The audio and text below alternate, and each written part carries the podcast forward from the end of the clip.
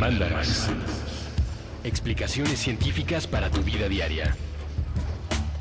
Con Leonora Milán y Alejandra Ortiz Medrano. Puentes. Hola, Hola. buenos días, buenas tardes, buenas noches o lo que sea. ¿Cómo están? Hoy es, hoy es un día muy especial. Es un día muy especial porque... Ay, Mandarax. Ah, sí. Sí que había alguna sorpresa que me estabas guardando y no, me habías dicho. No, ninguna. entonces ibas a sacar un perrito o varios. para mí. Ahora, tal vez chiquito. Un Yorkie cachorro. Ay, no. Y un corgi su amiguito. No. Sin cola. Y sin patas. Son como un muñón. Son pero además, o sea, por ejemplo, los salchichitas son también como un muñón, pero como no son tan gordos, no se les nota tanto. Y un Yorkie bebé, ¿cómo será? Es muy pequeño. Los Yorkies bebés deben de ser como ratitas. Pero peluditas tiernas. Y como con moños, porque la gente siempre les pone moños. No, no es un día para cachorritos, al parecer. Alejandra no me trajo nada, ni siquiera algo para mi gripa, que no hay mandrax que haga que se me quite después Ni de cachorrito. semanas. Pero los cachorritos tal vez Nada. me podrían apapachar. me sentiría querida y se me quitaría más rápido. Pues nada, tenemos un mandalax nuevo. Habría que presentarnos. Hace como 20 episodios que no decimos quiénes somos. Yo soy Ale Yo soy Leos. y mi Twitter es arroba alita-emo. Yo soy arroba Leos. Me han sugerido que lo cambie a alita postemo. ¿Quién te sugirió? ¿Tú? Ah, sí es cierto. Creo que aquí además... No, aquí no. Tal vez fue en el Under. Sí. Es que sí, Alejandra, ya no eres emo casi. sí soy. Tu único rezago emo es Morrissey. No, tengo muchos. Mi actitud en general, mi corazón. Sí, tu corazón es negro. Sí. Pero es darks, es más darks que emo. Mm, No lo voy a lograr, jamás. Pero tal vez te puede incepcionar y en uno de tus sueños meterte la idea de que te cambies el- la cuenta de Twitter. postemo me gusta. ¿Postemo? Pero emo está bien también. Postemos. Alita Postemos. postemos. ¿No? este Mandarax habla justo del sueño, no del Inception, pero va a hablar del sueño.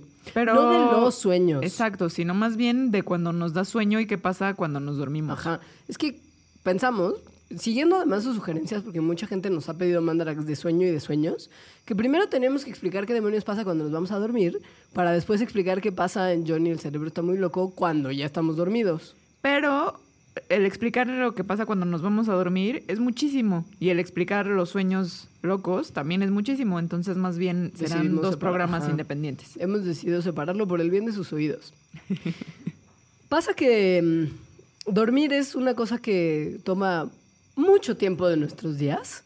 Y es riquísimo. Literal, y o es- sea, cuando es rico, es riquísimo. Y cuando está mal, te arruina, el, así hace que te mueras un poquito por dentro. No, dormir mal causa estragos, ¿no? En todo el día y en el día de los demás. ¿Por qué? Porque, porque odio hacia la humanidad, porque te Ajá. conviertes en una persona horrenda. sí, hasta te ves mal y actúas mal y todo está mal. Todo está mal. Una noche buena de sueño, todo está bien. O sea, amaneces de buenas. Pero uh, por nuestros malos hábitos de la vida moderna, mm, tener una buena noche de sueño no es tan frecuente como parece. Pero es súper importante. Es Entonces yo creo que hay que empezar hablando por qué soñamos, o sea, por qué dormimos. es lo más importante. Ajá, Sí. Porque, pues, hasta la fecha no lo sabemos muy bien. No se sabe a ciencia cierta, en realidad es un No, misterio, no. sigue siendo un misterio de la ciencia. Hay un montón de cosas que pasan en nuestro cuerpo mientras dormimos que hacen las veces de justificación, ¿no? O sea, que ya con eso está la explicación de por qué dormimos en realidad, pero no sé. Así bien, bien, Ajá. no sabemos. No. Muchas personas creen que dormimos para recuperar energías. Pero la neta es que en el tiempo que estamos dormidos, si somos de los que logramos las 8 horas diarias, lo que ahorramos son más o menos 50 calorías, que es el equivalente a comerte un pedacito de pan tostado. O sea, en realidad no estamos ahorrando energía. Nada, porque pasan un montón de cosas en nuestro cuerpo también mientras dormimos. Lo que sí sucede mientras dormimos y que más bien la respuesta seguramente iría por ahí, es que es esencial para, para mantener niveles normales de habilidades cognitivas como el habla, la memoria, el pensamiento innovador, flexible. Es decir, en, eh, cuando dormimos nuestro cerebro está organizándose, reorganizando lo que aprendimos y renovándose. O sea, es una parte importante en el desarrollo cerebral. Sí. ¿Qué está pasando? Perdón, le voy a toser. Mientras dormimos. ¿Qué pasa? Es lo que pasa mientras dormimos. Ustedes sabrán, y probablemente parte de su... mm, Lo sabrán por una banda. Ajá, parte de su escuela para aprenderlo haya sido la banda de los 80, 90 y más. R.E.M.. R.E.M.. Que el con sueño su, tiene... con su bailecito de Losing My Religion. Ah, sí. Él, No, por ejemplo, seguramente durmió mal. Él, por ejemplo, no tendría que bailar jamás Michael Stipe. Nunca vuelves a bailar. ¿Para qué? Lo haces muy mal. Lo hace por los LOLs. Como, no, lo hace en serio como Tom York cuando también decidió bailar. Hay gente que no puede bailar. Pero tómalo por el lado de los LOLs. Es que en los 80 no había LOLs, güey. En los 90 tampoco había LOLs. Pero La ahora gente sí se hay. muy en serio. Pero bueno, Pero bueno. sabemos gracias a R.E.M. y gracias a muchas otras cosas que el sueño tiene dos fases. La fase REM y la fase no REM. REM significa Rapid Eye Movement. Movimiento veloz de ojos. Esa es la fase REM, o sea, Eso como la que- banda. Ajá, es lo que quiere decir la banda. Y la fase no REM es en la que no hay movimiento veloz de ojos. Literal. O sea, es así de sencillo. Y lo ven así viendo a una persona dormir, se le están moviendo los ojos, no Es- se le están moviendo los ojos. Si usted ha visto a alguien dormir, que no es nada stalker y nada friki, está todo bien ver a la gente Fíjamente y verle los ojos. Fijamente, esperando que llegue la fase REM, podrá ver justo que sus globos oculares se mueven como si hubiera una especie de gusano viviendo adentro de los párpados. Lo cual también es cero romántico. Cero romántico. Esa cosa de mi amor, estuve viéndote dormir todas las noches. Tiene muchas Mientras cosas que tus están ojos mal. parecía que tenían gusanos. Ajá. No es sexy ser stalker y ver a la banda dormir. Y no es sexy el, el que la gente duerme. La gente duerme muy feo. Porque aparte, topa. Baba. Si ronca, si baba, si moco, si pedito, ¿no? Porque además ya no estás en control de muchas cosas de tu cuerpo. Y pasan cosas sin que tú lo sepas. Sí, no es nada sexy ver ni dormir ni ver dormir. No está todo mal. Pero bueno, cuando estás durmiendo tienes periodos de REM y tienes periodos de no REM. Ajá. Primero viene, o sea, cuando te acabas de acostar y te estás durmiendo, viene el periodo no REM. Después viene un periodo pequeño, cortito, de REM y luego empieza otra vez el ciclo. O sea, no REM, REM, no REM, REM. En el no REM hay cuatro fases. La primera es la fase más suavecita del sueño, que es cuando estás medio dormido, medio despierto y que tu actividad muscular se va haciendo cada vez más lenta y empiezas de repente a moverte también como perrito que estás soñando. Yo a veces me despierto con ese movimiento. Es que justo, porque es una fase del sueño en la que es muy sencillo que te despiertes. Cualquier cosa que está pasando a tu alrededor te puede despertar. Después, la segunda etapa es lo que se le llama como sueño ya verdadero, que es más o menos como 10 minutos después de la primera fase. Y esta, la segunda fase, dura más o menos 20 minutos. Aquí el ritmo de la respiración y el ritmo cardíaco comienzan a bajar y este es el periodo que ocupa la mayor parte del sueño en los seres humanos. Las fases 3 y 4 son las que se conocen como sueño profundo. Durante la fase 3, el cerebro empieza a producir dos tipos de ondas distintas, que son, bueno, una- un tipo de ondas distinto a las que normalmente produce, que son las ondas delta, que tienen una amplitud muy alta, o sea, es grande y es lenta porque tiene una frecuencia baja. Ahí bajan también los niveles de respiración y cardíacos a sus niveles más, así, más bajitos de todos. O sea, según yo ahí es cuando estás dormido, o sea, que la gente, no, que la gente sí detecta que estás dormido, ¿no? Que la respira, que justo como que tu caja torácica se ve como se infla y se desinfla muy lentamente. Que también se puede, se puede identificar en la fase 4, porque hay también una, un respira- una respiración muy rítmica y una actividad muscular muy limitada. Aquí es donde ocurre el mal viaje de que si te despiertan durante la fase 4 Te cuesta mucho trabajo despertar. y te despiertas del maldito peor humor. O sea, te Y- despiertas como drogado, Y medio confundido, ajá, ajá. O sea, te cuesta como un rato, te tardas unos minutos en agarrar la onda de que estás despierto. Si usted era de los niños que la pasaba mal mientras dormía, es decir, que se hacía pi. que, o que era medio sonámbulo, o que tenía terrores nocturnos, ¿Qué? échele la culpa a la fase 4 de su sueño no REM, porque Yo ahí es donde pasa eso. Bueno, fui sonámbula un periodo breve. Yo nunca tuve ni terrores, ni, ni pipí, Terrores ni no, y ojalá nunca me toque ver a nadie porque lo he visto en las películas de terror. O- ocupan mucho el recurso niño, niño con night terror. Como Freddy Krueger, dices. No, acabo de ver películas recientes. El, em, el Conjuro, por Ah, ejemplo, sí. tiene un niño eh, horrible. Durante estas fases profundas del sueño no REM es donde el cuerpo repara y hace que crezcan otra vez los tejidos dañados, hace que crezca el músculo y el hueso y además se fortalece el sistema inmune. O sea, son las fases más reparadoras, digamos, del sueño a nivel fisiológico. Y mientras más crecemos o envejecemos, empezamos a tener menos de estas últimas fases de sueño profundo. Esto quiere decir que envejecer está también relacionado, digamos, con fases un poquito más cortas de sueño y tiempos menores de sueño. Los viejitos siempre se despiertan como a las 6 de la mañana. Y duermen, y duermen peor Ajá. que los niños, por ejemplo. O sea, seguramente todos se acuerdan que cuando eras niño dormías súper bien. Y maldita sea, necesitas la misma cantidad de sueño que en otras Eso es fases de tu malo. vida. Ese es el problema. Sí, maldita, maldita sea de nuevo. Bueno, después de todas estas fases que, que son las no REM, viene la fase REM, Ajá. en donde los ojos se mueven como gusanos horribles. Ajá. Generalmente comienza como de una hora a hora y media después de que, de que te dormiste. Y tenemos alrededor de tres a cinco episodios REM en toda la noche. Esta es la parte en la que ocurren normalmente nuestros sueños, sobre todo los más lúcidos. Y es el momento también en el que nuestros cuerpos están completamente paralizados. Y esto se dice que es porque pues es la forma en que la naturaleza nos mantiene quietecitos para no actuar nuestros sueños, porque estás Porque- soñando muy lúcido. Sí, porque estás inconsciente, pero tu cerebro está a full. O sea, el cerebro está muy activo. Sí.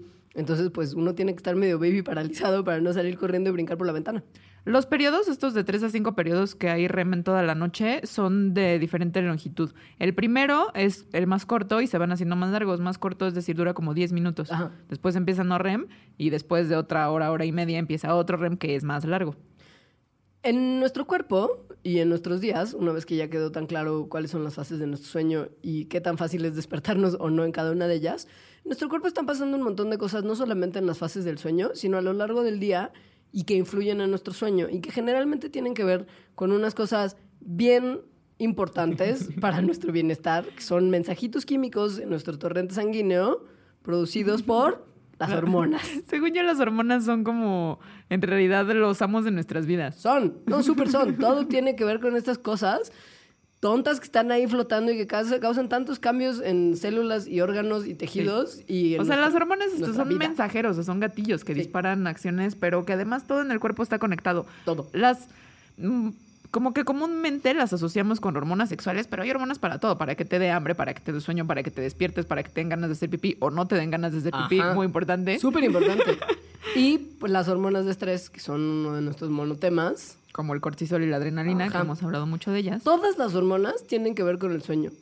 Todas, pero todas, todas. O sea, desde las del estrés, justo, hasta las hormonas sexuales. En distintos momentos de nuestros ciclos como animalitos que somos, producimos distintos niveles de hormonas y todo esto tiene que ver con que durmamos mejor o peor. Por ejemplo, estas hormonas del estrés, como la adrenalina, nos hacen sentir más alerta y prepararnos para huir de cosas peligrosas, O porque sea, para eso sirven. Ajá, básicamente es todo lo contrario al sueño. Co- Como la tarea ¿No? que se te olvidó. Ajá.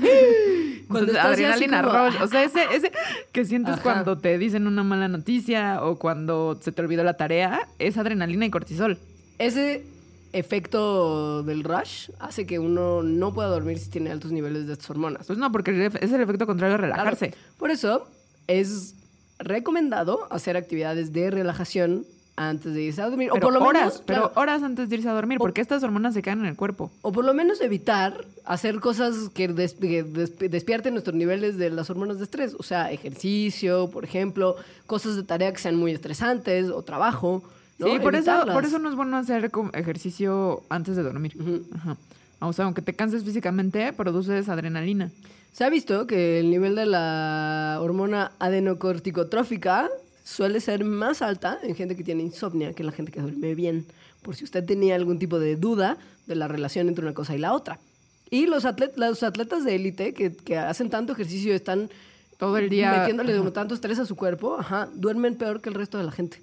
Sí. O sea, hay una correlación muy, muy probada y muy clara. Y según yo también todos hemos vivido que si estás estresado duermes peor. Claro. O sea, en general. Es un real. día de mucho estrés o que estás preocupado y así duermes peor. Ahora, ¿te ha pasado que cuando no duermes te despiertas como que te quisieras comer un pony bebé? Así del hambre que tienes voraz. Bueno, entiendo que en, en ti no aplica porque tú siempre tienes un hambre voraz. Pero sí cuando no duermes te despiertas con ganas neta de Sí. vaciar el refri. Sí. Esto tiene que ver con que el sueño también ayuda a regular nuestras hormonas del hambre. Porque el hambre se rige por hormonas. Es así de importante el tema hormonal en nuestro cuerpo. Y sí está visto que la gente que duerme mal o que eh, tiene menos horas de, de dormir que las que necesita, lleva problemas del apetito. O sea, tiene más hambre y Ajá. entonces comes más y entonces engordas y entonces obesidad y Ajá. diabetes. que además conllevan problemas de sueño, porque círculo maldito vicioso. Hay dos hormonas que son la grelina y la leptina. Una nos hace tener más hambre, una nos hace estar saciados. Entonces, normalmente, si uno duerme bien, estas hormonas están en un equilibrio sano y buena onda, en el que nadie se quiere comer un pony.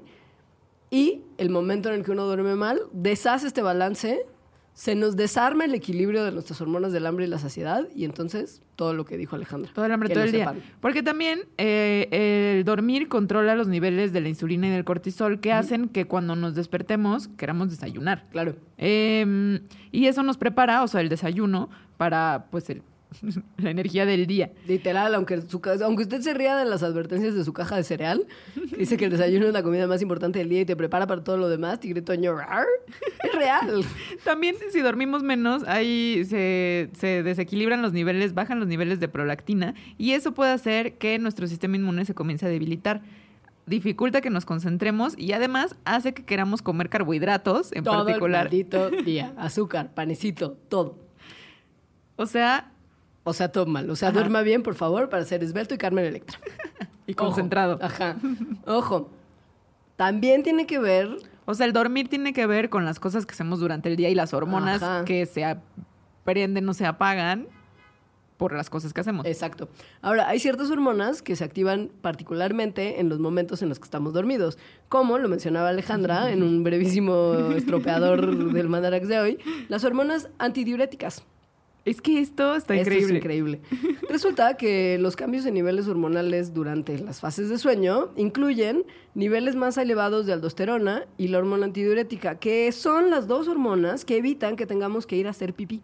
O sea, es raro que cuando estés dormido te den ganas de ir al baño. Ojo. Porque estás dormido ocho horas. Hay sea, un, hay un meme que es súper importante que lo tengan presente, que solamente es la cara de alguien súper estresado, que dice, si usted tiene ganas de ir al baño en un sueño, no vaya al baño en un sueño, es una trampa. Es una trampa. Es una trampa. Nunca lo hagan. Pobrecitos niños, porque a los niños les pasa mucho. Ajá. Y esto podría estar relacionado con que su sistema hormonal todavía está en desarrollo. Entonces, que se hagan pipí en la cama puede estar en parte influido por niveles bajos de la hormona antidiurética. Usted, tal vez esto no lo sabía, pero estoy segura que ya había escuchado de una hormona que es la que tiene que ver con el sueño, que es la melatonina. Sí, porque hasta hay pastillas. Ajá. Ajá. Esta hormona, sí, está muy relacionada con los ciclos de dormir y despertar y con lo que se conoce como nuestro reloj circadiano. Que se prende y se apaga con la luz. Tal cual. Literal. Porque pues durante años de evolución se calibró con la luz del sol, la luz natural del día. La melatonina se libera cuando hay oscuridad y le dice a nuestro cuerpo que es hora de irse a dormir. Por eso, estar rodeado de mucha luz antes de dormir destruye nuestros ritmos de sueño, porque Y está... no te da sueño, no te puedes dormir. Está mandándole a nuestro cuerpo la señal contraria a lo que activaría la melatonina y lo que desencadenaría la necesidad de ya empezar nuestro ciclo de sueño. Es por eso también que la gente que tiene turnos nocturnos se les hace muy difícil eh, dormir durante el día. Y tienen, neta, la Organización Mundial de la Salud puso los turnos nocturnos de, de trabajo como una de las causas potenciales de tener cáncer. ¿Se acuerdan de la lista de la que hablábamos de la carne cuando hablamos de la comida mala? Pues bueno, tener un turno nocturno de trabajo es casi como comer carne roja. De, Pues sí. de- porque es tan malo para la salud Ajá. que se te desarmen estos ciclos. Hay suplementos de melatonina, pero es muy fácil desarmar nuestro reloj circadiano, entonces tómelo solo con asistencia de un médico. No Sí. se automedique melatonina. Eh, es por eso también que existe el jet lag, o sea, porque te vas a un lugar donde el ciclo día-noche está horas desfasado. Bueno, Ajá. más bien tú estás horas desfasado de ese ciclo y tu melatonina todavía no se ajusta bien. O sea, aunque estés como luz obscuridad, todavía no se ajusta bien. Y también por eso es que se recomienda muchísimo para las personas que quieren dormir bien que no vean sus celulares, no vean sus computadoras en la noche, porque además estos aparatos emiten una luz más azul que, que la que la del día. Ajá. Entonces esa luz más azul también como que pachequea nuestros las la, la melatonina. Claro.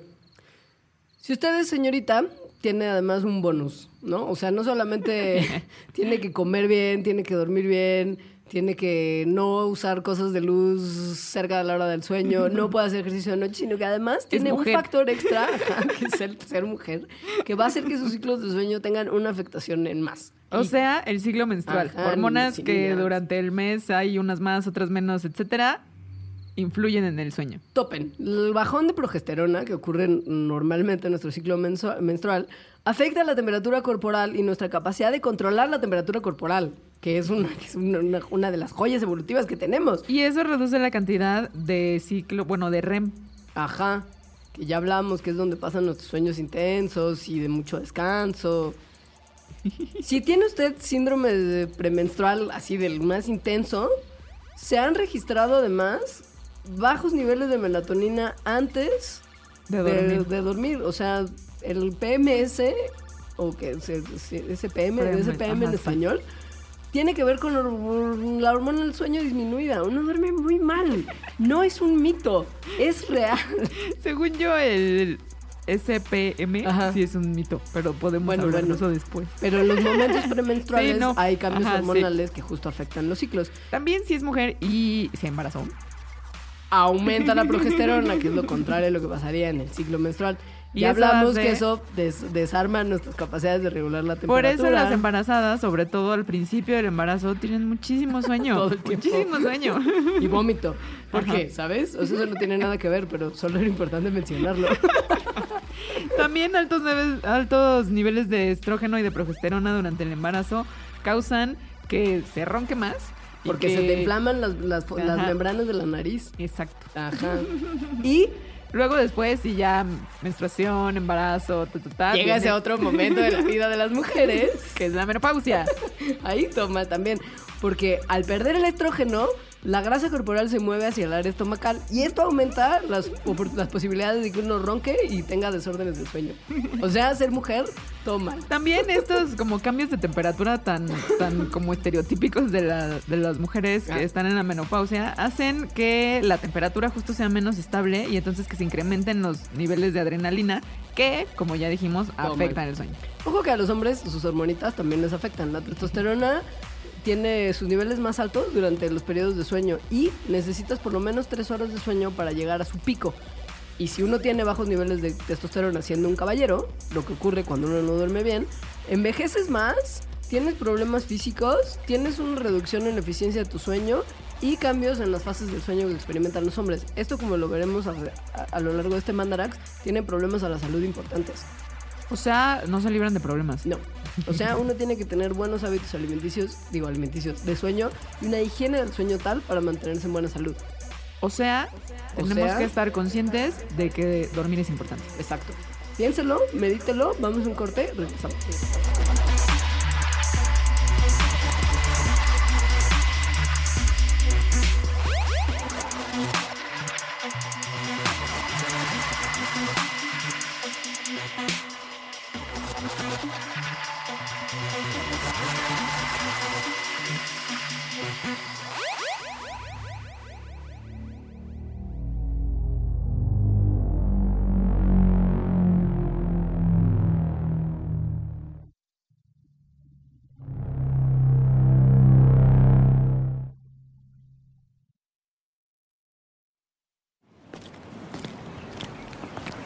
Lo que más me apasiona en la vida es ver Son películas, pero escribir O sea, un guiones. buen videojuego si no hay te puede palabras, hacer sentir lo más feliz. imágenes. Me gusta lo mucho acabas. viajar Lo que más me me apasiona en la vida compartir con es la lectura personas y que conocer no nuevos estilos de vida. Cuando estás en la bici y estás que en puedes montaña, conocer. nada está Me definido, la todo cara de las es personas nuevo casi casi y realmente no importa a qué te dedicas, todo es, tiene que ser espontáneo. Nos gustan muchas cosas. Puentes está conformado por un grupo de aventureros y exploradores educados en diferentes disciplinas. Pertenecemos a distintas generaciones. En muchos casos, la mayoría, casi todos nosotros, nos hemos topado con ese tipo de persona que te dice, lo que haces es un disparate, tu idea no tiene futuro, eres un raro, mejor vete, no lo intentes, es muy difícil, nunca va a suceder. Nos han llamado nerds, nos han llamado freaks, geeks y muchos otros anglicismos que no son tan amigables. Nosotros preferimos dialogar con el mundo de otra forma. Hacer cosas. Decir e inventar cosas. Transformar la configuración de la realidad a partir de pequeños actos de imaginación tan simples y tan poderosos como una conversación acerca de las cosas que nos gustan de este mundo. Utilizamos las herramientas que se encuentran a nuestro alcance para compartir nuestro asombro y nuestra curiosidad. A partir de las muchas ideas que nos resultan atractivas, la vida nos parece mejor, más interesante, más valiosa. Nos gustan muchas cosas, pero no nos gustan las etiquetas, pues creemos que son inútiles cuando se trata de individuos que comparten la experiencia única de estar vivos. Por eso en Puentes no somos nerds, ni geeks, ni freaks, ni cualquier otro estereotipo que tengan en la mente. Tan solo somos personas y somos libres. Puentes. La experiencia única de sentirse vivo y hablar con otros sobre ello.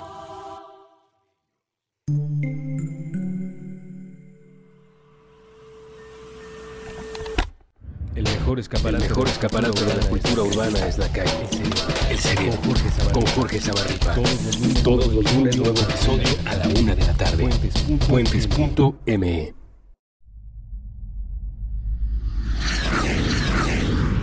Intercambios horizontales.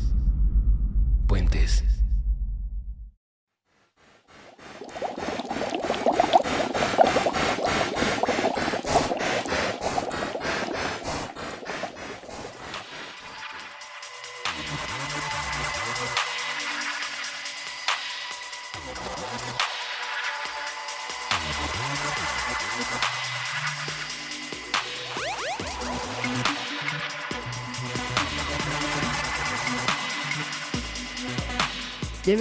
Vuelta al Mandarac del sueño.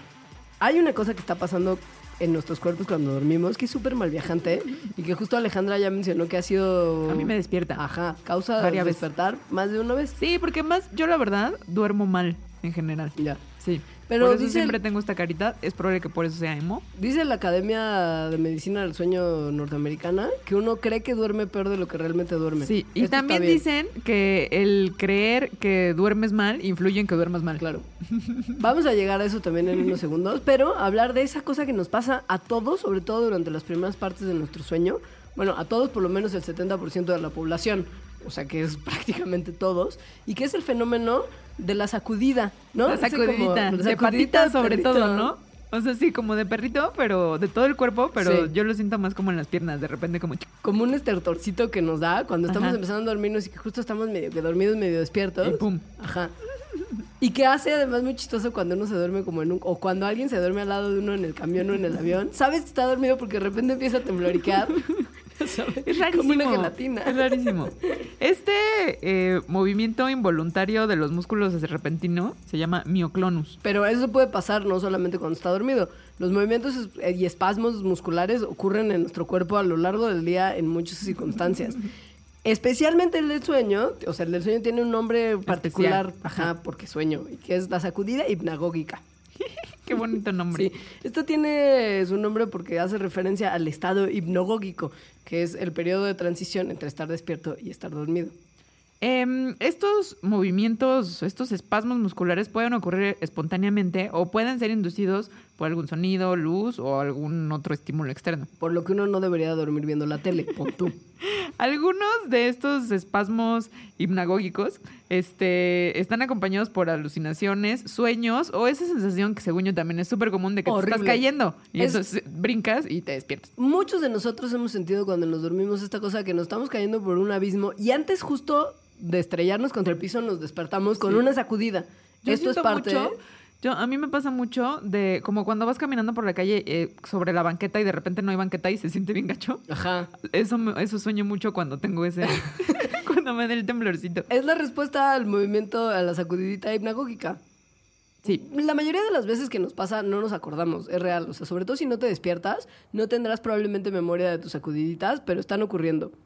Eh, algunas personas, algunos científicos creen que ciertos factores como el estrés, la ansiedad, el cansancio, cafeína o que no hayas dormido bien pueden aumentar la frecuencia o, o qué tan qué tan grandes, qué tan severos son estos espasmos, pero todavía no se sabe muy bien. Tampoco se sabe muy bien por qué ocurre, pero hay un par de hipótesis bien padres. Una es que nuestros nervios también como que dejan de estar bien conectados cuando estamos tran- como Pasando- transicionando pasando de consciente a inconsciente. ajá, y que entonces estas fallitas en nuestros nervios y sus conexiones hacen que los O espasmos sea, ocurran. es como una desconexión. Ajá. Y entonces, pues sí, te desconectas y tiemblas. Pero también está la hipótesis que es o la evolución. Ajá. Que está un poco jalada de los pelos, según yo. Puede ser. Pero ajá, lo que dice es que es un reflejo que venimos cargando desde los primates, a que, o sea, desde nuestros ancestros primates, de que cuando los músculos se empiezan a relajar, eh, cuando nos comenzamos a dormir, el cerebro malinterpreta esta relajación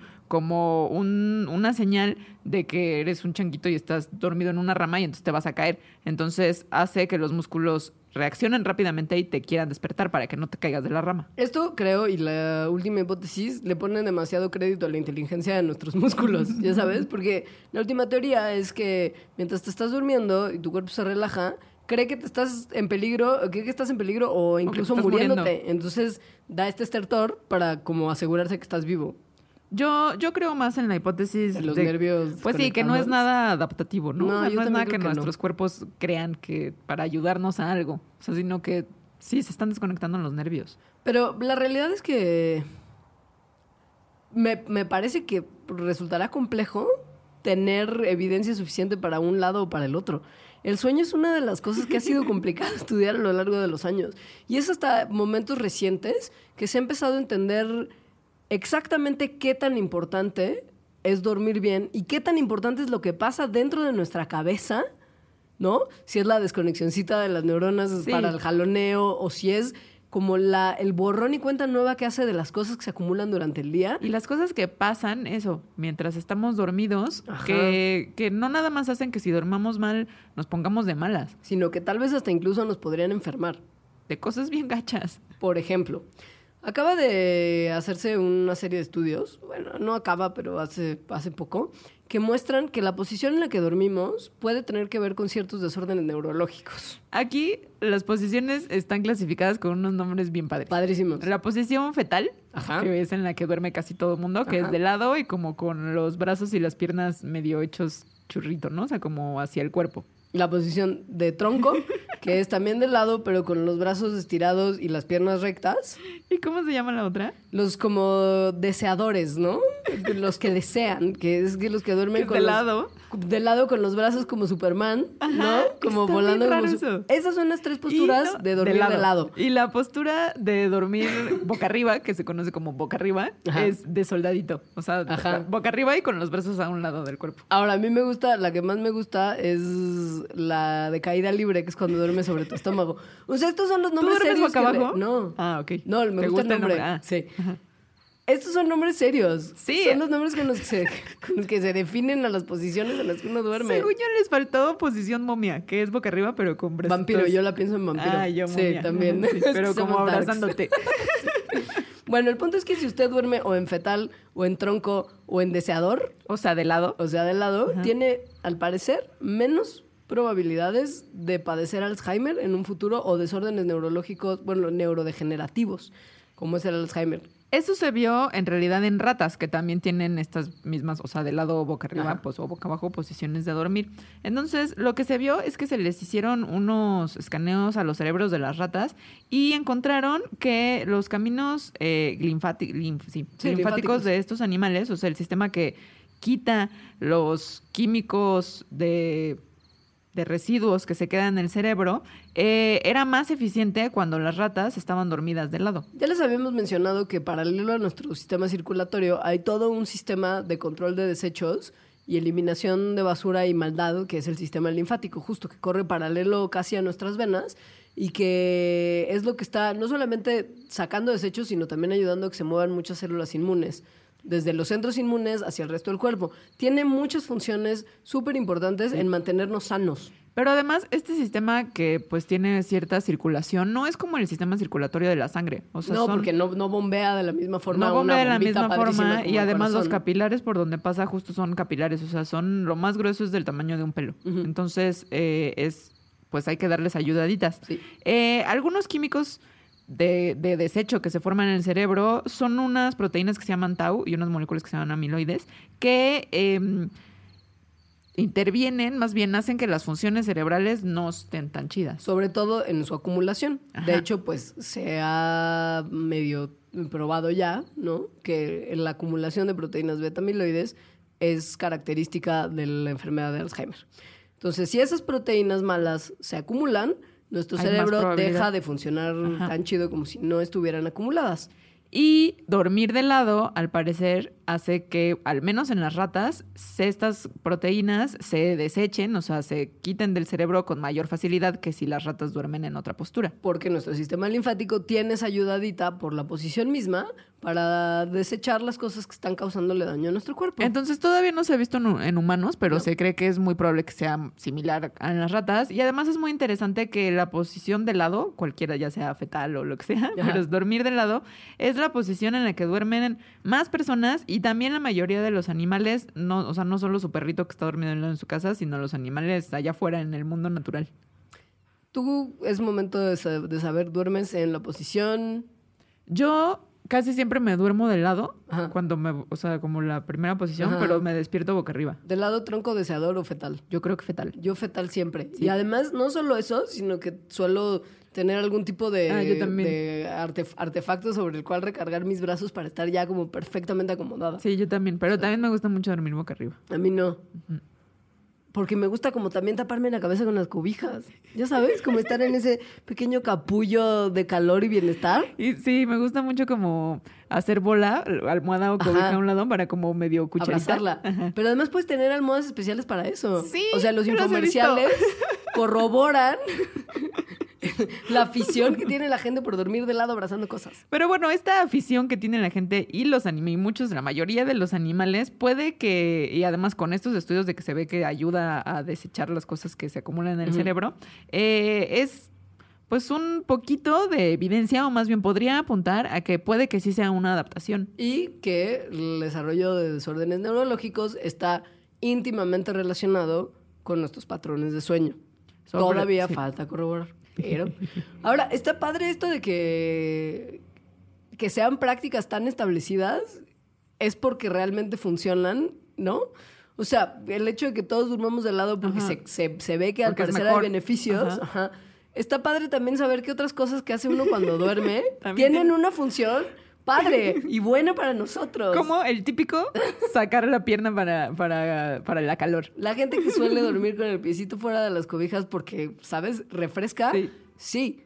Yo también lo hago mucho. Yo no, yo Cuando tengo hace que- calor sí lo hago. Hijo, es que yo tengo que dormir con los pies cubiertos porque al, al parecer mi, mi termostato está totalmente disfuncional y me gusta dormir con los pies calientes. Aun cuando se ha probado que mientras más fresco duerme uno, mejor y que los pies son una fuente de frescura. Ahí les va. Los pies son una fuente de frescura. Es que sí son. Más frescura que la cabeza, que es lo que generalmente, más bien, Nos siempre dicen. tienes fuera. No, y además tienes fuera las cobijas. No, y que te dicen que mientras te tapes la cabeza, Sí, no, esto ya lo habíamos ya dicho lo en habíamos hablado mitos. y no. O Sí, sea, no, piña. No es verdad. Al parecer los pies sí son una fuente de escape de calor. Pues porque no tienen tanto pelo como la cabeza, por ejemplo. Literal, literal. Y además porque son extremidades y como todas las extremidades, tienen unas zonas en las que las arterias y las venas se unen antes de encontrarse en los capilares, que es el momento en donde normalmente se unen estos dos tipos de vasos sanguíneos. Estas estructuras se llaman anastomosis y las anastomosis cuando hace calorcito se dilatan. Esto permite que más sangre llegue a la superficie de la piel y uno se enfríe más rápido. Entonces, cuando hace calor, las anastomosis en tus piecitos se dilatan y la temperatura de tu cuerpo baja. Si esto, el piecito está afuera, pues solamente acelera y facilita este proceso de enfriamiento. Y que la temperatura ambiental esté más baja ayuda a que tu temperatura corporal, que, que baja cuando estás dormido, que además baja hasta 2 grados, Ajá. este, pues te duermas más fácil. Por eso es más difícil dormirse cuando hace mucho calor. Eso es verdad. Ajá. Y es- Cuando hace mucho calor o cuando tienes muchas cobijas, es decir, cuando tienes calor es más difícil dormir. sí, y te despiertas con más inquietud cuando Sí. estás teniendo una noche cálida Exacto. que durante las épocas de frío. Ajá. Es verdad. Entonces, bueno, sacar, sacar el pie o sacar la pierna de las cobijas puede ayudar a que tengamos un sueño más profundo y más restaurativo. Me parece que es momento para hacer una pausa, una más, aun cuando tenemos todavía un tiempito, pero nos la quitamos de encima y les vamos a platicar qué pasa ahora bien si no dormimos durante la noche. Mucho más viaje. Porque ya les hablamos de todo lo que pasa y de cómo dormir un poquito mejor. ¿No? Entonces ahorita Sí. regresamos a saber qué es lo que sucede cuando esto no. No pasa.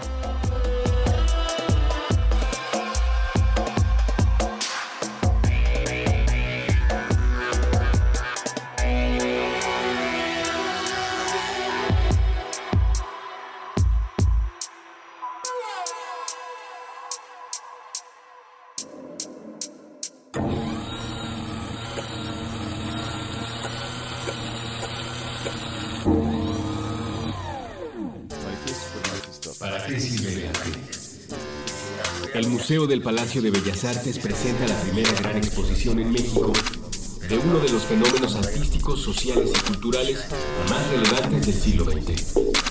Vanguardia rusa, el vértigo del futuro. El vértigo del futuro. Pintura, escultura, fotografía, cine, diseño, arquitectura, literatura, música. Del 22 de octubre de 2015 al 31 de enero de 2016. Acompaña tu visita escuchando las intervenciones de Puentes en Spotify para Vanguardia Rusa.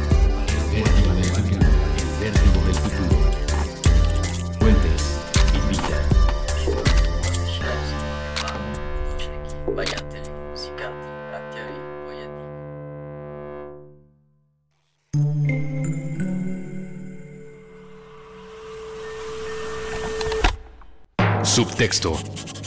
El arte de leer entre líneas. Con Magali Urquieta. Nuevo episodio todos los miércoles a la una de la tarde. Puentes.me.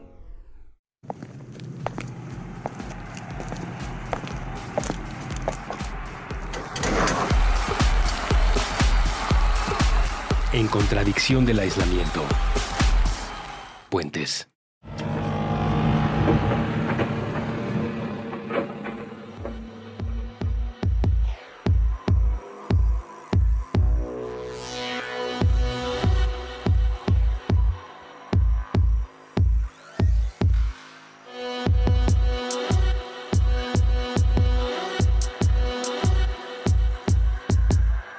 Volvimos con Mandarax sobre cómo dormir. Ya dijimos qué es el dormir, por qué es tan importante, eh, cómo dormir mejor. Y ahora venimos con una cosa que a mí me da mucho terror porque como yo soy de esas personas que creen que no duermen bien, entonces pasan cosas horribles al no Horribles. dormir. 10% de nuestra precisión motora se pierde con la falta de sueño. Se deteriora nuestra capacidad de percepción. Se debilita nuestro control emocional, lo que nos hace más iracundos y menos simpáticos. Que supongo que es de las primeras cosas que se ve cuando Ajá. alguien no duerme bien. Y nos trae serios, serios problemas a la capacidad de pensar, aprender y tomar decisiones. Además, como ya dijimos que hay muchas hormonas involucradas, entonces si no dormimos bien nos volvemos más propensos a tener problemas metabólicos y endocrinos que pueden hasta tener efectos similares al envejecimiento. Nuestro sistema inmune también deja de funcionar bien, porque ya hablamos también de que las hormonas y el sistema inmune durante el sueño tienen una correlación importante. Y aumenta nuestra probabilidad de tener diabetes, obesidad, demencia o enfermedades cardiovasculares. Todo por las cosas que ya les explicamos antes. Además, eh, esto de que hace que nuestras funciones cognitivas bajen, eh, bajan tanto, o sea, si, si pasamos 17 horas sin dormir, o sea, en una desvelada, Ajá. porque eso es una desvelada, ¿no? O sea, estás 12 horas Eso es un reven. Exacto, o sea, es una desvelada normal. Ajá. Si pasas 17 horas sin dormir, es como si te hubieras tomado dos copitas. Eh, o sea, como el límite que ponen en el alcoholímetro. Es decir, ya Ajá, estás, ya no ya puedes manejar, por ejemplo. borracho. Ajá, sí. Porque no porque no puedas manejar porque el alcoholímetro te va a agarrar y te va a diagnosticar falta de sueño y al torito, sino porque le pasa a tu cuerpo lo mismo en, en- en pérdida de capacidades que cuando bebes. O sea, eso de que no bebí y me reventé muchísimo y me voy a la casa manejando, no está tan bien. Lo que es muy tremendo es que nuestros estilos de vida fomentan el que uno duerma mal, sobre todo en la etapa adolescente. Los adolescentes necesitan más sueño que el resto de los seres humanos de otras edades. Sí. Pero además, antes, antes de, de que entremos con esto de los Ajá. adolescentes, solo para terminar con lo de que don- dormir, o sea, no dormir muchas horas, ni siquiera es que no tengas que dormir muchas horas seguidas. O sea, si por ejemplo eh, pasas 12 días durmiendo únicamente 6 horas, que necesitarías un poco más, entonces después de esos como que se van acumulando tus horas sin dormir, entonces se acumulan tanto como haber estado un día entero sin haber dormido. Esto tiene todavía más sentido, o sea, lo que yo iba a decir tiene todavía más sentido a la luz de esto, porque si los adolescentes necesitan más o menos nueve horas y media de dormir y los estás despertando a las seis de la mañana Está para que se vayan a la escuela, viven en un estado constante de eso que dijiste, ¿no? De los 12 Sí. días durmiendo seis horas, es lo que duermen los adolescentes. Sí. Y esto significa que es el equivalente a despertarnos nosotros, adultos ya mayores, como somos nosotras, a las 3 de la mañana. Está horrible. O sea, es una pérdida de sueño constante. Y, Y además sus horas, o sea, sus horarios de dormir y despertarse, entonces se retrasan, por lo que también es muy común que duerman hasta más tarde. Ajá. O sea, se queden despiertos. Ajá.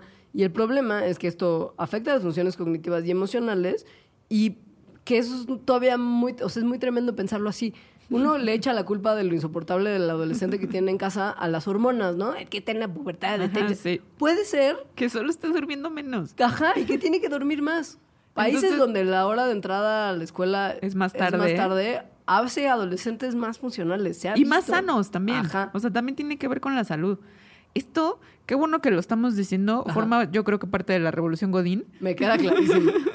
Tu manifiesto estaría incompleto si no eras más. O sea, está horrible que te hagan despertarte siendo adolescente o siendo adulto o niño o cuando sea, a una hora que, que no te debes despertar, ¿no? O sea, una hora que todavía tienes sueño y que entonces te va a hacer, o sea, a arruinar tu vida en realidad. O sea, no solo ese día, porque como te tienes que despertar todos los días así, pues te arruina todos los días. Tu vida y la de los demás. Sí. Hay investigaciones que han mostrado que individuos que han sido privados del sueño tienen dificultad a responder, o sea, de responder a situaciones que cambian rápidamente y hacer juicios racionales. Se ha vinculado incluso la falta de sueño con desastres nivel el Exxon Valdez, Chernobyl y la explosión del Challenger.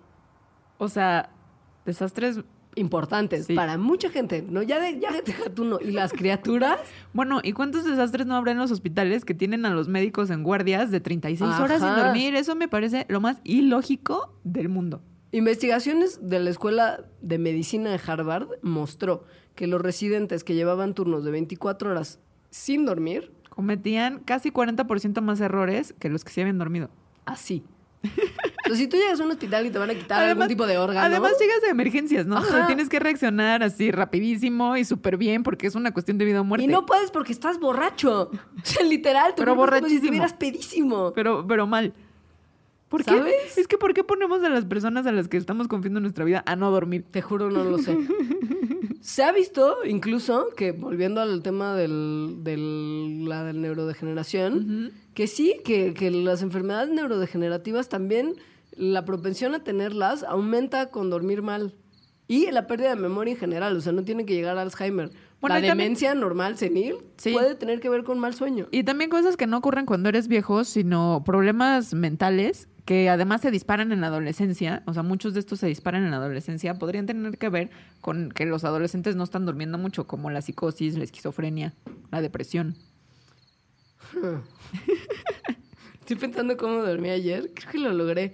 Yo que ayer me fui a dormir tan mal viajada por este mandarax, como de con tanta presión por dormir bien, que co- concilié el sueño y desperté pensando en una especie de festival donde Lucerito, que no era en realidad Lucerito, sino como Sofía Vergara, cantaba en un acantilado. Creo que todo tuvo que ver con el fiasco de Miss Colombia y mis Filipinas en Miss Universo. Yo no me enteré, Ay, Alejandra, solo sé que hubo algo. cero cultura pop. Ya sé.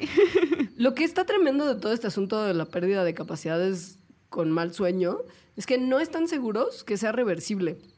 Es Tan, decir, pueden estar pasando cosas dentro de nuestro cerebro que sean más permanentes que reversibles. Desgraciadamente. Como se generan conexiones nuevas, se deshacen conexiones que ya están, los niveles de hormonas pueden tener efectos metabólicos importantes, hay sospechas de que esto podría tener consecuencias a larguísimo plazo. Digo, el desarrollo de enfermedades neurodegenerativas siendo solamente un ejemplo de todo el malestar que puede dar para siempre. O sea, el Imperio Godín, que ahora sí es el- el- como voy a llamar al enemigo, que hace que nos despertemos temprano y hagamos cosas así y que contestemos mails en la noche y entonces no podamos dormir bien, Ajá. está enfermando a la sociedad. Agita el puño fuerte, hija. Lo estoy haciendo. Un estudio que se hizo recientemente en la Universidad de Uppsala y en el Instituto Karolinska en Suecia, Que es el que da el premio Nobel. ajá, así nomás, siquiera en una referencia un poquito más seria, ha visto que perder unita noche de sueño, así de, de, güey, me fui en vivo, güey, es que estuvo increíble ayer la peda, güey. Eso puede alterar los genes que controlan nuestros relojes biológicos. Una noche de sueño altera los genes, de manera, insisto, todavía no se sabe si completamente permanente o reversible. Esta alteración de los genes no es que los genes muten, sino son marcas epigenéticas, o sea, cosas que se les pegan a los genes y entonces hacen que se expresen o no se expresen. Ajá. Eh, el experimento lo hicieron con 15 hombres al que los hicieron ir al laboratorio dos veces. La primera vez los hicieron que durmieran bien, les sacaron sangre y entonces sí vieron sus genes. La segunda vez los dividieron en dos grupos. A unos los dejaron otra vez dormir bien y a los otros pobres los acostaron, pero no los dejaron dormir. Que es, lo, es una, forma de tortura. Ajá, sí. Literal. Después tomaron muestras de sangre y entonces analizaron estos genes y entonces vieron que justo había esta actividad epigenética, o sea, alteraciones químicas del ADN que regula cuáles se prenden y cuáles se apagan. Había además un cambio en el nivel de expresión genética que estaban procesando en sus muestras. Esto tenía que ver con un proceso genético que no describiremos a profundidad, que es la metilación de los genes, que Es normalmente... estas marcas epigenéticas. Ajá. Pero no, no hablaremos como de la química Sí, no. del asunto. pero que se podía alterar de manera tan rápida que había alteraciones metabólicas correspondientes, digamos. Pero tan rápida, o sea, de verdad en una noche. O sea, solo Ajá. pasaron una noche sin dormir. Y ya tenían estas marcas que hacían que los genes funcionaran diferente. Ya se había visto que sí, obesidad y diabetes tipo 2 con falta de sueño, pero esto solamente se corrobora al ver estos cambios genéticos en este estudio de la Universidad de Uppsala y el Karolinska. Si los genes que están regulando nuestro reloj biológico se alteran, pueden ser causa de estos desórdenes, obesidad diabetes. O sea, si les hablamos de desórdenes metabólicos, estos dos en particular son los que se ven más afectados por los cambios en la expresión de nuestros genes por una noche sin dormir. O sea, así todo de mal, serio. sí. O sea, es así de importante. Y justo, se cree que pueden ser temporales estos efectos, pero tienen un potencial para traer riesgos mayores justo cuando el desorden metabólico aumentado además a otros factores de vida no sana, no como una mala dieta, no ejercicio, etcétera, pueden desencadenar en una enfermedad que ya no tiene reversa, como la diabetes, precisamente. O sea, pon tú que si duermes, si te echas una noche sin dormir, pero tienes hábitos sanos, tal vez no te dé un síndrome metabólico tan fuerte.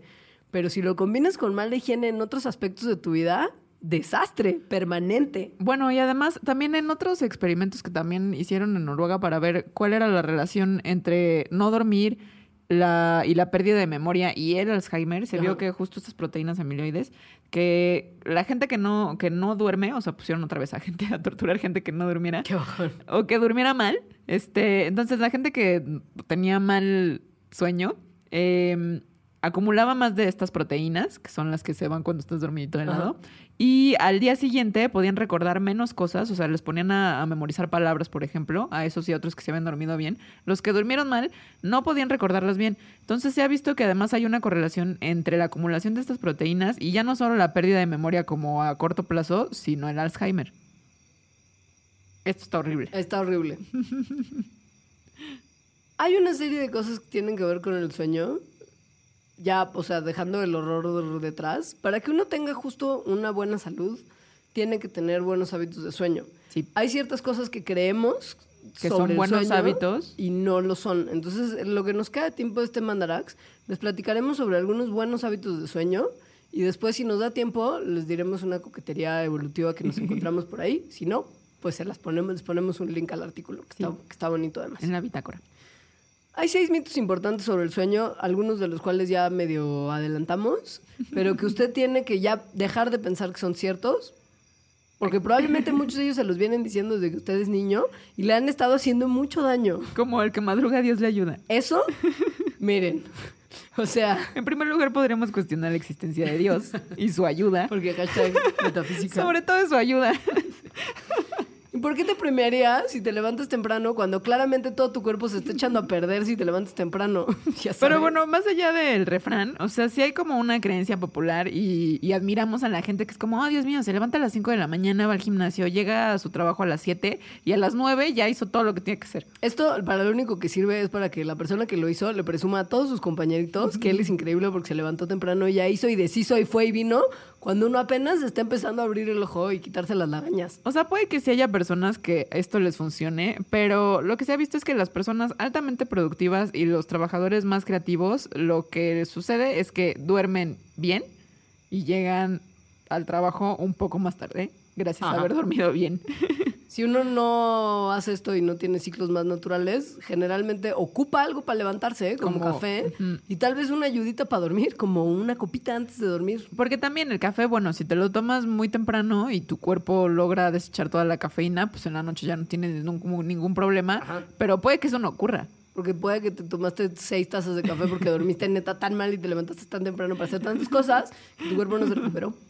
Luego hay otro mito que está así, bata, que yo digo, estos Pero además, la, ¿por qué lo dicen? es que, pero lo dicen además las que son como, Orgullosos. ajá, como de, güey, soy tan increíble y soy tan, tan productivo y tan eficiente y tan trabajador. Y, o sea, yo solo necesito dormir cuatro horas cada noche. Es como. Y te lo presumen como es si hicieran el- CrossFit y fueran ajá, veganos. sí, es como el este de, de House of Cards. Me lo imagino perfecto Yo diciendo también. eso. O sea, como Sí. solo duermo cuatro horas y es lo único que necesito y todo el demás tiempo estoy como loco trabajando. Pero no es cierto, ya que el sueño tiene funciones que son tan de restaurar nuestro cuerpo y quitar todas las cosas de desecho que hemos acumulado durante el día, cuatro horas no son suficientes para que todos estos procesos Ocurran. ocurran. Esto le pasa mucho, o sea, el, el- el daño físico que hace que estos procesos no ocurran con bien es una cosa que está directamente relacionada, se cree que es causa principal de el agotamiento que sufren generalmente CEOs. ajá, los líderes de las compañías. Esa gente que de verdad no puede dormir más de cuatro horas porque no le da la vida, porque tiene tantísimo trabajo que no puede más que eso, se afecta Tienen un su agotamiento salud. excesivo. Ajá. Entonces, no, no, se necesitan más de cuatro horas. Sí. Ahora, el hecho de que los adolescentes sean flojos es otro de los mitos, que ya vimos que es que no es que sean flojos. Ellos Necesitan necesitan más. más. sueño y no se los estamos dando porque los estamos haciendo levantarse tan temprano. Necesitan más sueño y además también esto de que puede, o sea, están desfasados al ciclo de los adultos, por Ajá. ejemplo. O sea, se duermen más tarde, se levantan más tarde Ajá. también. Esto a mí me hizo muchísimo sentido. O sea, no es posible que toda la vida hayamos creído que todos los adolescentes se despiertan tarde por flojos. O sea, si a todos les no está manera. pasando. Sí, no, si todos se despiertan tarde, tal vez es porque así son sus ciclos de sueño. Ya les dijo Alita cuáles son las consecuencias. O sea, el aumento de todas las cosas que se asocian normalmente con una adolescencia difícil, incluso desórdenes que brotan en la época de la adolescencia. Como esquizofrenia, Ajá. psicosis, desórdenes alimenticios, ataques de pánico, abuso de sustancias, bipolaridad. O sea, todo mal. Todo eso que brota en la adolescencia puede tener que ver con que no están durmiendo bien. Y también el tema de todo el que trabaja en turnos muy largos, pues lo hace porque es un hecho de la vida y está bien porque así funciona y porque, Porque, la el gente imperio trabaja así. Pues sí, eso también es un mito. Sí. Ya lo hablamos. Los turnos largos. sobre todo de deshacen- los doctores. No, es que no puedo con eso. Ajá. De verdad no. O sea, de la gente que trabaja eh, como turnos de- de labor de 24 horas seguidas, el 74% muestran agotamiento intenso O o depresión. Así de tremendo el asunto. Cuando uno lleva tantas horas trabajando y llega al final del periodo tan largo, esas 24 horas de estarle macheteando, macheteando, macheteando, hay casi 40% de probabilidades de, co- de cometer errores, no solamente en los médicos, en general. Sí. Y piensa que después la gente maneja sus casas, O que los- no deberían poder hacer o los, porque o los borrachos de traileros sueño. que tienen que man- además tienen que ma- estar manejando Ajá. durante un día completo, ¿no? Porque tienen que llevar sus panecillos bimbo, no sé dónde. O sea, pobre gente. Y además van en carreteras y hay muchísimos accidentes. O sea, hay al año muchísimos accidentes de tráfico que están relacionados con dormir mal, Claro. con no haber dormido. Y luego nos vamos a saltar uno más porque ya hablamos mucho de esto, de que levantarse temprano no le hace bien a nadie. y vamos a tocar el tema que es muy tremendo y que es una de las cosas que más se recomienda por médicos por, en todo el mundo dejar de hacer para dormir mejor. Y es creer que tu cuarto es el lugar al que vas a escapar de todas las presiones del día. Es como tu santuario, el lugar al que te vas a echar a ver la tele, donde vas a cenar, donde vas a comer, donde vas a desayunar, porque Donde vas comer a en la cama es un lujo. Donde vas a facebookear en la noche con tus Ajá. cuates. Eso, los expertos en sueño recomiendan no hacerlo. El cuarto tiene que ser para dos cosas: para dormir Y para el sexo. y para el sexo. O sea, ten- se tiene- la cama se tiene que relacionar con estas dos actividades. Nada más. Porque si no, también el cerebro, Johnny, comienza a pensar que es para otras cosas. Ajá. Entonces, cuando llegas a la cama, se te dificulta más dormir. La temperatura del, del cuarto, como ya dijimos, también tiene que ser más baja. Entonces, si hay muchos aparatos eléctricos, por ejemplo, pues va a ser más difícil que puedas conciliar el sueño. Y la luz de los aparatos eléctricos, como la tele o la compu, tenemos que dejar de ver esa luz como más o menos una o dos horas antes de que nos pensemos dormir para que justo nuestra melatonina comience a funcionar bien. Ajá. O sea, haga todo lo que quiera, pare dos horas antes. Si quiere, puede echarse una lecturita ligera, un librito a la luz. Pero además con una luz baja, buena, sí. Ajá. Y ya. Eso es lo que tiene que hacer. Si no le ha dado sueño todavía, pues tenga el sexo. Así tal vez, pues, concilia más fácil, no sé. Y trate, porque este es un súper buen tip, trate de que le dé el sol y exponerse a la luz del día durante el día. para que justo estas hormonas estén bien reguladas. Este es un tip. Pero luz del día, no Ajá. luz de la compu. No, no, luz del sol. O sea, salga Sí. tantito con protector solar y expóngase a la luz del sol. Le va a hacer muy bien. Hay estudios que se han hecho que respaldan el tema de que la exposición a la luz solar tiene una relación directa con un mejor sueño. Esto también tiene que ver con el maldito imperio Godín, donde hay lugares de trabajo, porque estos experimentos, sí, estos estudios los han hecho en lugares de trabajo que no tienen ventanas, Ajá. entonces no les entra la luz natural. Tienen solo luz artificial Ajá. neón horrenda. Y los lugares donde sí hay ventanas y les entra la luz del sol. Entonces, en promedio, los trabajadores que trabajan en lugares con ventanas eh, y que entonces estaban más expuestos a la luz del día, dormían en promedio 46 minutos más cada noche que los trabajadores que no. Esto tiene absoluto sentido si te pones a pensar una vez más en el tema de la melatonina. O sea, la melatonina en la oscuridad se activa y te hace sentirte más somnoliento. Sí. Ajá. Si estás expuesto a la luz, la melatonina no se produce, tienes un día más activo y más productivo y en la noche el ciclo se completa, la oscuridad permite que la melatonina se active y uno duerme mejor. Se ha visto que los recién nacidos que fueron expuestos a más lucecita solar durante el día dormían mejor. mucho mejor en las noches. O sea, También con cuidado porque no se vayan a quemar. Ajá. El protector solar es muy tremendo. En cuestión de esperanza, si usted ya, ya en el tiempo que llevamos haciendo este Mandarax cree que está tirado al traste con un pre-Alzheimer terrible, yo, yo sí creo prediabetes, eso, yo sí ¿no? creo eso de mí. La- esta última parte que sea como una especie de cosa de esperanza y, y de tranquilidad mental y paz para todos ustedes que nos escuchan. Y es, si usted cree que es insomne, las probabilidades de que realmente lo sea son súper bajas. Solo más o menos el 10% de las personas son insomnes. Pero de verdad insomnes. O sí, sea, sí, que tienen insomnio ajá. como un trastorno. Ajá. Esto lo dicen los Institutos Nacionales de Salud de Estados Unidos. En casi la mitad de esos casos, o sea, del 10% de la Ajá. gente que realmente tiene insomnio, el verdadero problema, el que está detrás del insomnio, es generalmente una enfermedad que probablemente sea mental o los efectos de una sustancia como, Como el café, café. o medicinas. O el cigarro, como vimos Cigarrito. en el mandar. que es del, del- del despertar. Nosotros, el promedio, el 90% que no padece insomnio, ajá, dormimos probablemente mucho mejor de lo que creemos. Siete horas, ocho horas, si uno logra dormir sin estarse despertando toda la maldita noche, más o menos de jalón, de lado además, significa que usted probablemente esté durmiendo bien.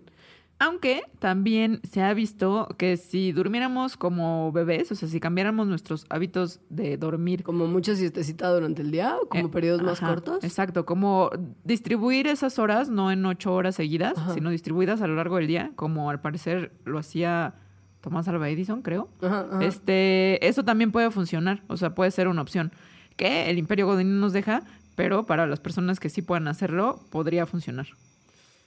El tema de que necesitamos cada vez menos sueño conforme nos vamos haciendo más viejos es, No se sabe es bien. raro. Sí. Sí, o sea, lo- lo- la gente mayor sigue necesitando dormir varias horas, tal vez menos, no estamos tan seguros, pero es real que la forma en la que lo hacemos sí tiene efectos importantísimos a la salud. Y que el ser humano y sus hábitos particulares son precisamente particulares del ser humano. En el mundo natural hay, Hay- un montón de hábitos sí. distintos y por lo mismo no podemos tener tampoco eh, esta certeza de que en la naturaleza sirve dormir ocho horas en periodos de cuatro espaciados hay durante el día. No. sí, hay estilos, hay, hay A mí de mis favoritos es el de los gatitos, que están los gatos básicamente... duermen 16 horas al día. Yo creo que entre más. siestas. Como 18. Yo había leído 16 como promedio, me Ajá. imagino. Yo creo que pueden ir Está desde las 14 a las 20. increíble. En jetitas. Los amo. Yo quiero ser gatito. Para lograr no ser un gatito, pero ser un ser humano productivo, hay ciertas cosas que uno debe de generar como hábitos. Por ejemplo, irse a dormir más o menos a la misma hora todas las noches. O sea, tener una rutina. Ajá. Dormirse y también despertarse. Más Ajá. o menos a la misma hora todos los días. Siete horas por lo menos. Eh, no evitar comer comida picante o con muchas especias, O alcohol, muy grasosa. cafeína, O sea, algunas... cosas como pesadas, perdón, Sí. en la noche. O sea, si usted quiere comerse ese, ese plato de pancita que le sobró del desayuno el domingo, o pozole. no lo haga. Eso le va a caer muy mal. O algunas medicinas o cosas que te tomas para estar despierto, como cafeína. Eh, tienes que hacerlo seis horas antes de que estés planeando dormir, porque se quedan en tu cuerpo, entonces pueden impedir que duermas bien. Una rutina antes de dormir para relajarte antes de que te metes al costal ayuda también. También, como dijimos, la melatonina se activa con la oscuridad, pues entonces tratar que donde dormimos esté oscuro. Y sin O ruido. sea, que el cuarto esté oscuro. Y la cama solo para, ya lo hablamos, dormir y el sexo. El sexo. Y hacer ejercicio regularmente, porque lo vimos también en mandarax anteriores. Salud. que el ejercicio fomenta tener buenos hábitos de sueño posteriormente. Pero, Pero- hacer ejercicio Ajá. no justo antes de dormirse, porque el ejercicio también hace que salgan unas hormonas que impiden que durmamos. Entonces hay que hacer ejercicio, pero en la mañana, por ejemplo. ¿Se acuerdan que les habíamos dicho, y ya para terminar, porque creo que si nos da tiempito para el bonus y lo decimos rápido, que todos los animalitos en Bonus. la naturaleza tienen hábitos distintos de sueño y que por lo mismo nada es, nada está dado en el cómo dormir y cuánto dormir en la naturaleza? Pues bueno, lo que sí se ha visto recientemente, Pero muy además, recientemente. Ajá, es que el cambio de nuestro estilo de vida de chanquito, cuatro patas, dormir en árboles, a homo, parado, dos patas, dormir acostadito en el piso, tuvo efectos muy positivos en nuestro sueño y por lo mismo en nuestro desarrollo cognitivo. O sea, al parecer el patrón de sueño de los humanos fue una cosa importante para desarrollarnos como seres humanos. Ajá.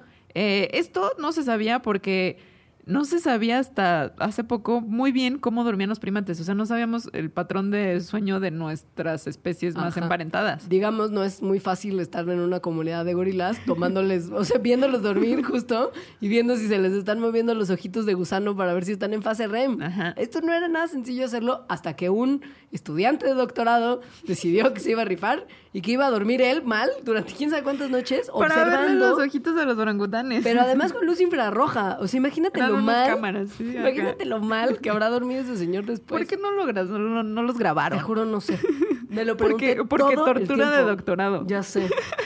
Bueno, el punto es que estudió a un montón de orangutanes en el zoológico de Indianápolis y vio qué tanto entraban en sueño REM, cuándo experimentaban, o sea, esta, esta fase en la que nosotros normalmente soñamos y cuánto tiempo dormían durante la noche. Esta información de los orangutanes la combinó con otra información que ya existía de otros estudios de otras 19 especies de primates.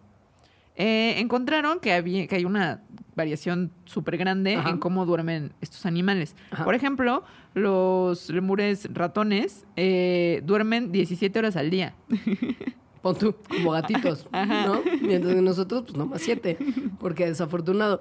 La realidad es que Pero estas siete justo Ajá. son, de todos los primates que vieron, es el periodo más corto de Ajá. tiempo entre los primates, el de los seres humanos. Es- Eh, ¿Vieron, entonces, vieron, perdón, que el, el tiempo que dormía cada especie de primates también tenía que ver muchas veces con su tamaño y con otros factores como el número de primates que había en un grupo. Esto, por supuesto, también los humanos discrepamos porque, o sea, el chiste es que los Pues- humanos resultamos, o sea, nos salimos de la norma. ajá, somos una Los- excepción. Ajá, o sea, lo que vieron es que el tamaño de los mamíferos, eh, por ejemplo, las especies chiquitas, Ajá, duermen, duermen más, más. pero en periodos cortos. Ajá. O sea, duermen, se despiertan, duermen, se despiertan, probablemente porque necesitan comer más veces al día. Ajá. Los animalitos más grandes pueden tener unos periodos más grandecitos también. Los seres humanos Excepción. excepción. El tema es que durante los millones de años en los que cambiamos de nuestra fase chango a nuestra fase humano, cambios en la ecología de nuestros ancestros fomentaron la creación de nuevos patrones de sueño. Y los humanos, conforme han avanzado los millones de años, hemos encontrado mejores condiciones para dormir de corrido y tener un mejor sueño durante la noche. O sea, los seres humanos somos los primates que dormimos menos horas, pero mejor durante esas horas. pero todas corridas y Ajá. además con mayor porcentaje de REM.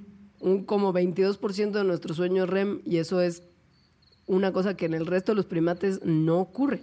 Este mayor porcentaje de REM está beneficiando a nuestro cerebro. Entonces, está aquí donde se, des- se quitan los desechos y se consolidan las memorias, por ejemplo. Y al tener más fase REM, nuestro cerebro puede desarrollarse mejor. Y esto se cree que nuestros ancestros lograron eh, llegar a, a este gran porcentaje de REM gracias a que dejaron de dormir en las ramas. La razón para ello es que nos empezamos a volver demasiado grandecitos como para poder estar dormidos en ramas. O sea, no había rama capaz de soportar nuestro peso. Esto no solamente obviamente en los homo, sino también en chimpancés y en bonobos y en changos un poquito más, más grandes. Bueno, como, como gorilas, por ejemplo, changos más, primates gorilas, más según grandes. yo, no duermen en las ramas. No, porque son muy grandes también. Pero los chimpancés sí hacen como sus Como camitas. camitas, Ajá, ajá. sí. Em, entonces, bueno, cuando nos bajamos de los árboles tal cual, es probable que esto fomentó que pudiéramos dormir sueño, o sea...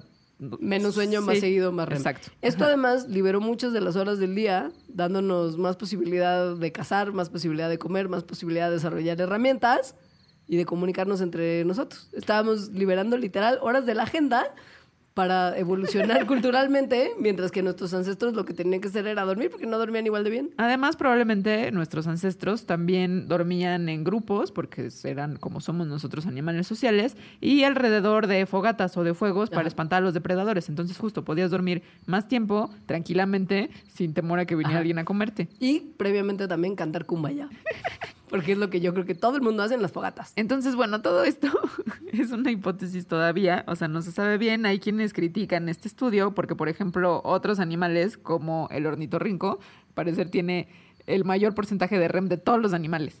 Y pues no está construyendo ciudades como. Tú. Lo que nos muestra que habrá ciertas cosas a lo largo de la evolución de los seres vivos que hayan determinado sus patrones de sueño. En nuestro caso sí parece que fue el bajar de los árboles que nos Sí. ayudó, pero en la naturaleza hay un montón de cosas que En son el ornitorrinco, quién sabe qué le hizo. Porque los ornitorrincos son patos peludos venenosos, ¿sabes? O sea, tampoco son muy normales, man. Patos peludos venenosos que son mamíferos. Sí. Con eso terminamos. Bueno, eh, buenas noches si es que van a dormir, o días o tardes si es que Sí. se van a echar una siestita. Escuchar Mandarax antes de dormir en la oscuridad podría ser súper bueno para mantener buenos hábitos de sueño, Menos cuando hablamos de cosas malviajantes porque la adrenalina. porque el estrés. Bueno, yo soy Ale, mi Twitter es arroba alitaemo. Yo soy arroba leos. Que tengan un muy bonito lo que sea. Adiós. Adiós.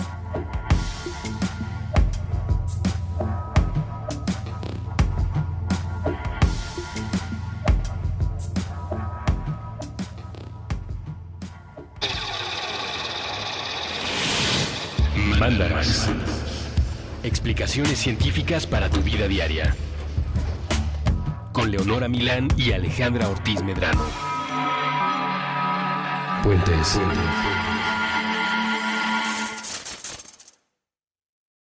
Top Expansión Tecnología. Gadgets.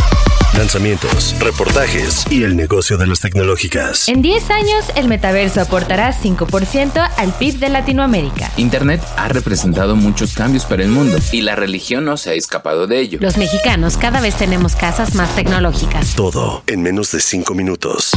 Top Expansión Tecnología. Xbox tiene una nueva multa. Adam Mosseri, director de Instagram. Top Expansión Tecnología. De lunes a viernes a partir de las 6 de la mañana.